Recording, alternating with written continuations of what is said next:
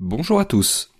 Depuis les découvertes de Tasman au XVIIe siècle, les Européens ont donc réalisé qu'il n'y avait pas de continent austral, comme on a pu longtemps le croire, mais des terres nouvelles à découvrir. Alors étrangement, il ne se passe rien de plus jusqu'au XVIIIe siècle. À l'époque des Lumières, les sciences connaissent un renouveau, et on montre un grand intérêt à la connaissance du monde. Le débat sur le continent austral reprend alors, tant pour améliorer le savoir que pour des enjeux maritimes et commerciaux. Les Britanniques envoient ainsi James Cook dans cette région du monde afin de mieux la connaître et de se l'approprier. Une première mission en 1769 permet de cartographier l'ensemble des côtes de Nouvelle-Zélande.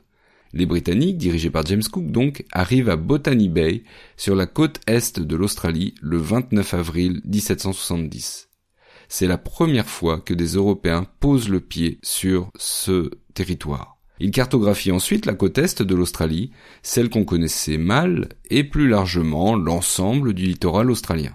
Le 22 août, James Cook revendique au nom de l'Empire britannique la possession des terres découvertes, et donc l'Australie. Un second voyage en 1773 va atteindre le 71e degré de latitude sud, L'idée, c'est d'éliminer toute possibilité d'un continent qui pourrait être situé très au sud, à l'exception des pôles. Cook enterre donc définitivement le mythe du continent austral.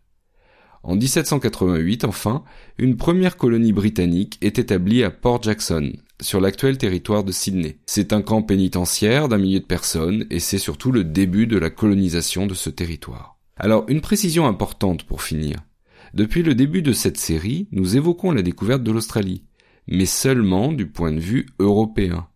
Les aborigènes ont été les premiers à arriver par la mer en Australie, à une époque où les terres étaient plus proches les unes des autres. Ils l'ont fait il y a environ cinquante mille ans. Ils mirent ensuite près de vingt-cinq mille ans à se répartir dans le continent et à atteindre la Tasmanie. Ce sont donc bien ces peuples qui les premiers découvrirent l'Australie.